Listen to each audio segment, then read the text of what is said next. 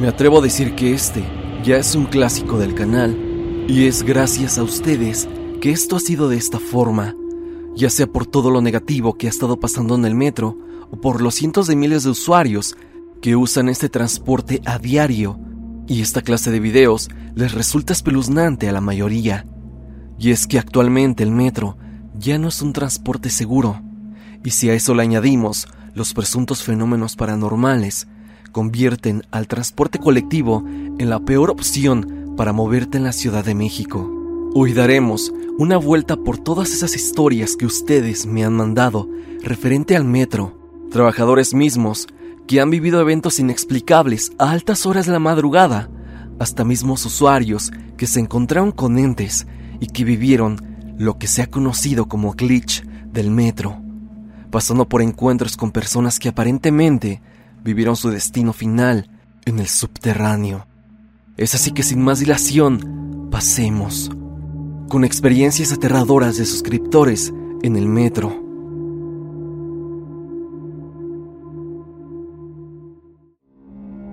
Hola Stan, lo que te voy a contar me gustaría que lo pusieras en anónimo, ya que a la fecha sigo trabajando en lo mismo. Mira, yo trabajo en el metro. Para ser más exacto, trabajo en el cableado del metro.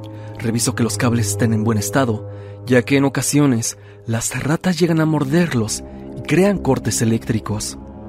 Bueno, tengo muchas historias, pero te contaré tres que hasta el día de hoy me siguen dando miedo.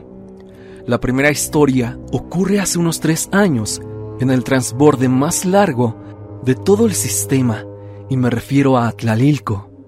En aquella ocasión, Central nos avisó que habían fallas de energía eléctrica en el transborde, que las luces parpadeaban, se apagaban y se prendían solas.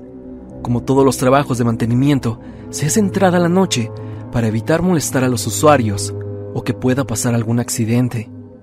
Aquella noche, tan solo éramos un grupo de cuatro técnicos.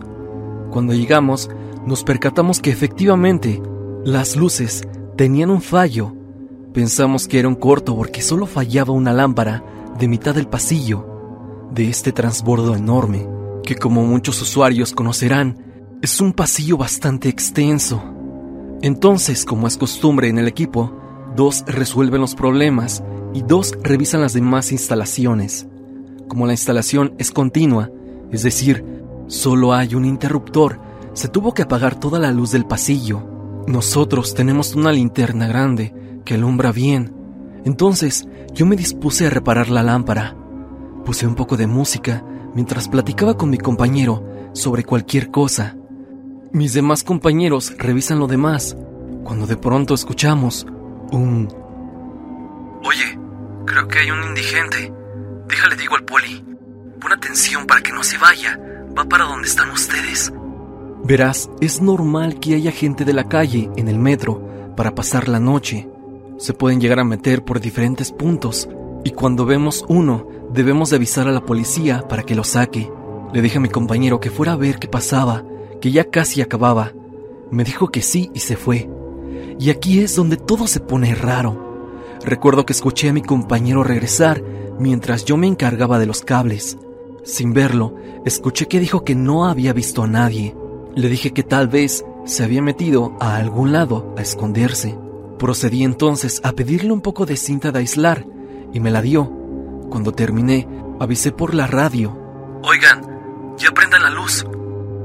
Cerré mis ojos cuando la encendieron y cuando los volví a abrir, no vi a nadie. Pensé que mi compañero me estaba haciendo una broma y se había escondido. Así que hablé por la radio para que sonara el suyo. Fue cuando me heló la sangre. ¡Qué gracioso, Luis! ¿Dónde estás? Él respondió, Estoy con Marcos y Jaime. Ya vamos para allá. Fue entonces cuando volteé al final del pasillo y los vi a los tres, a lo lejos, yendo hacia mi dirección. Estaban muy lejos y no había nadie más en el pasillo.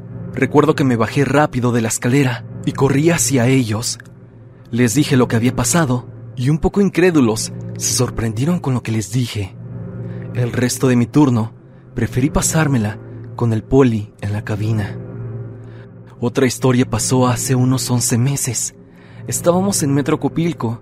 Era un viernes. Aquella ocasión todo empezó cuando estaban por terminar de revisar los cables del túnel. Se habían ido dos compañeros, con uno que revisa las vías, yo y un compañero.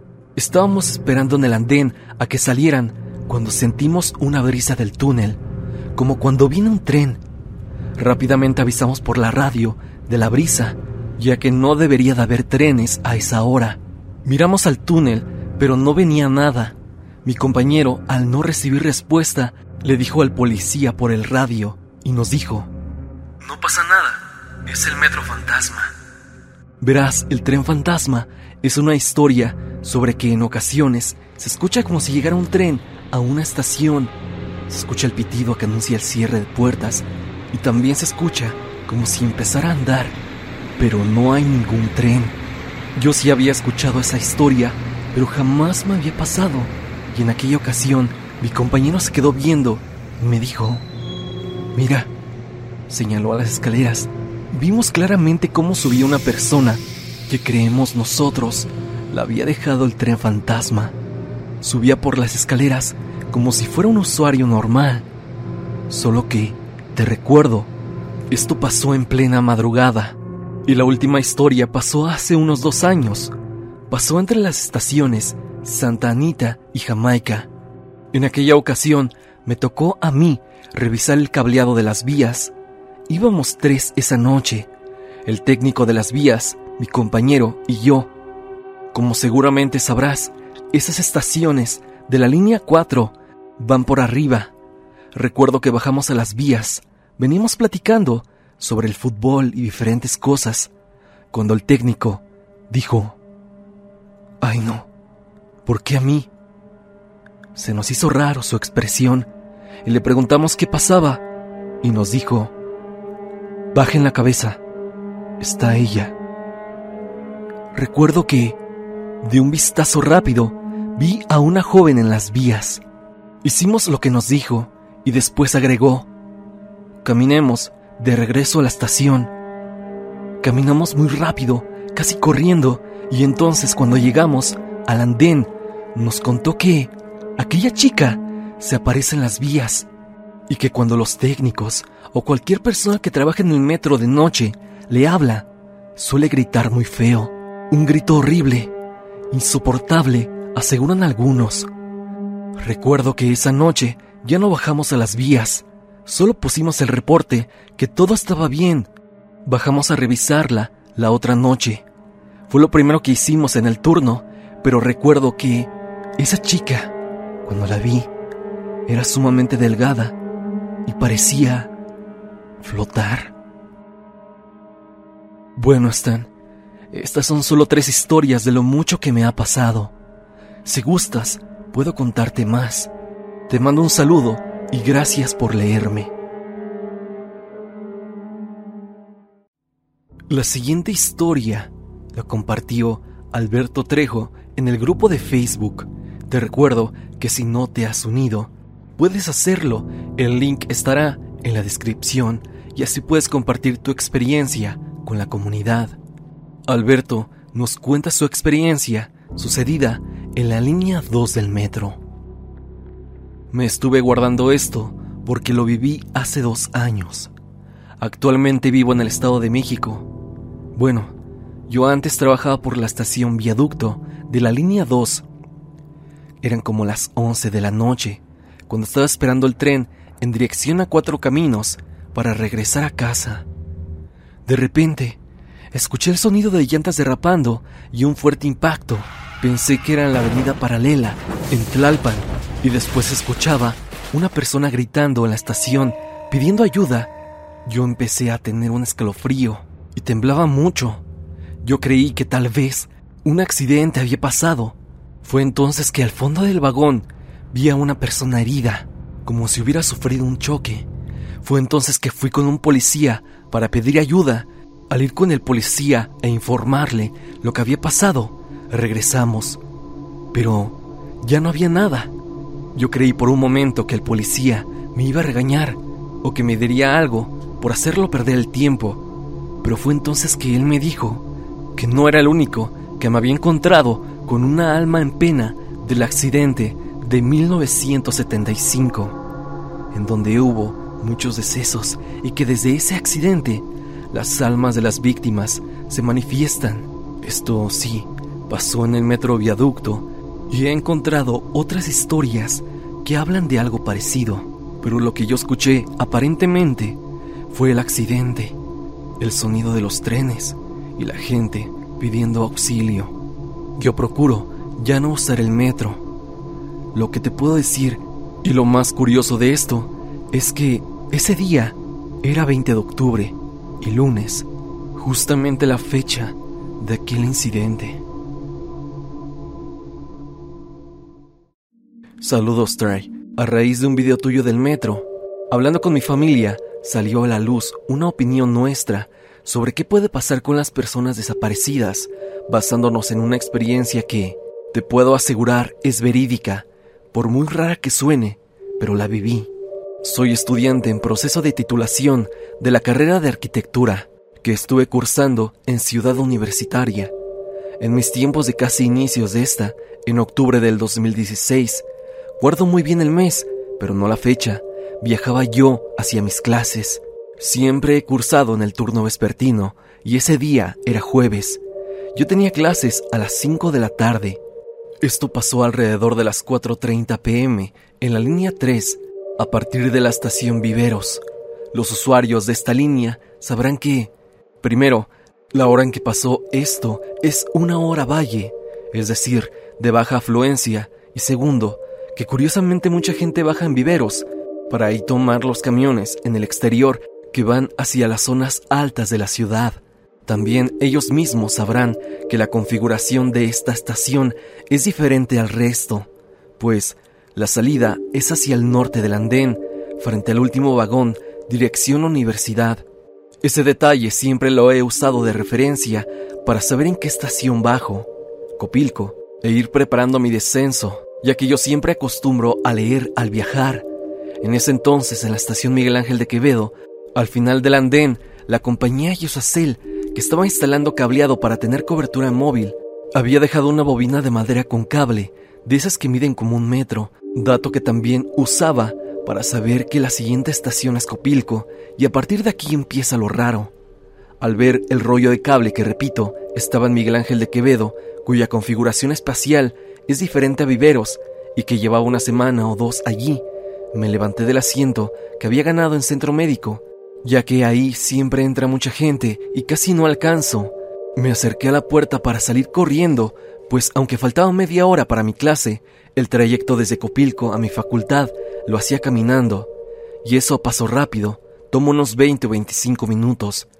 Los usuarios de esta línea sabrán que el tramo de Miguel Ángel a Copilco hace una curva muy pronunciada que es notoria. Incluso hay ocasiones que el convoy se tiene que quedar ahí parado un momento. Unos instantes después que me paré de mi lugar, un hombre hizo lo propio y se paró al lado mío para descender, conscientes ambos de que la siguiente estación es Copilco. Pero aquí pasó una cosa. Dicha curva en el trayecto no se sintió. Yo lo noté, pero en un inicio simplemente pensé que el tren iba tan rápido que no se sintió. Al llegar a la estación que te juro debía ser Copilco, era de nueva cuenta Miguel Ángel de Quevedo, la estación que acabamos de pasar. Ahí estaba el rollo de cable. Ahí se alcanzaba a leer el nombre de la estación unos metros adelante en el letrero. Yo no supe qué hacer, y el señor que se paró al lado de mí, un hombre de unos 40 años, estatura media, cabello un poco enmarañado, con una camiseta azul y jeans color oscuro, solo atinó a voltear a verme y decir, ¿qué diablos pasó aquí? Para acto seguido, bajar del tren. En ese momento solo sentí frío en la espalda y la sensación de que algo no andaba bien, y un deseo intenso de no bajar del tren, igual que aquel hombre. El tren se cerró y al avanzar dejó ver un andén como el de Miguel Ángel de Quevedo, exactamente igual, pero vacío, salvo aquel hombre que, manos en los bolsillos, empezó a avanzar como única persona, como si fuera medianoche y nadie, salvo él, bajara ahí. Volté a ver el vagón, pero solo había tres personas. una pareja de novios con mochilas, estudiantes y una mujer mayor que venía dormida. Pasaron unos angustiosos segundos de viaje en que yo solo iba parado sin saber qué hacer, hasta que pasó lo que esperaba. La curva de la vía se sintió, lo que me alivió bastante y ver que, efectivamente, había llegado a Copilco tras un minuto. Dudé en bajar, pero vi que había gente, a diferencia de la otra estación que estaba totalmente solitaria. Así que decidí salir, dudoso pero decidido, pues no había nada más que hacer. Momentáneamente me invadió el deseo de cambiar de andén y ver de nuevo la estación anterior, así que decidí salir dudoso pero decidido, pues no había nada más que hacer. Momentáneamente me invadió el deseo de cambiar de andén y ver de nuevo la estación anterior, ver si se alcanzaba a ver alguna vía que llevara a otro lado, similar a las vías que hay en estaciones de correspondencia que sirven para mover trenes entre líneas. Pero mi sentido de supervivencia sobre el sentido común me hizo mejor ir a clases. Puedo asegurarte de que descarto para lo que me sucedió explicaciones muy lógicas, como que me quedé dormido y lo soñé, pues me es imposible hacer eso en el metro o en cualquier transporte por el movimiento. También descarto sustancias que no uso, alcohol, que sí tomo pero no en jueves antes de entrar a clases, estrés porque era mediados de semestre, por lo que las explicaciones lógicas ya no entran, y abro mi mente, junto a mi familia, para plantear con todo respeto para los familiares de los desaparecidos en el metro la posibilidad de cosas sobrenaturales. ¿Será posible que los túneles del metro pasen por zonas donde se abren bucles entre esta realidad y una alterna? ¿Será posible que los túneles se abran paso a tiempos pasados o futuros? ¿Será posible que haya vías secretas para llegar a estaciones ocultas y que la gente baje con quién sabe qué oscuro fin?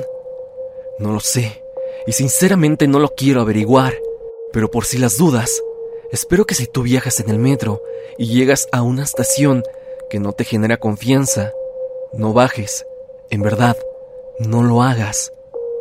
Espero que esta experiencia te pueda servir para alguna entrega de tu material, que como siempre esperaré junto con la familia para verlo. Y si se da el caso, espero comprendas que quiero reservar mi identidad. Saludos, Stan. Hasta aquí el video del día de hoy. Espero que te haya gustado. Ya has escuchado cuatro historias referentes al metro de la Ciudad de México. Un transporte que ha dado mucho de qué hablar últimamente, pero que también las experiencias paranormales no se quedan atrás. Este capítulo fue peculiarmente interesante. Todas las historias tuvieron su muy específico toque de misterio. Si tú tienes alguna anécdota paranormal, no lo dudes y únete al grupo de Facebook. El link estará en la descripción. O bien puedes enviármelo al correo evidencia.tristan.gmail.com Recuerda suscribirte y activar la campanita de notificaciones en donde dice todas para que no te pierdas de ninguno de mis videos. Recuerda que la música pertenece a Repulsive. Si te ha gustado, por favor, suscríbete a su canal. El link estará en la parte de abajo. Sin más que decir, no te olvides de que yo soy Stan y te deseo dulces pesadillas.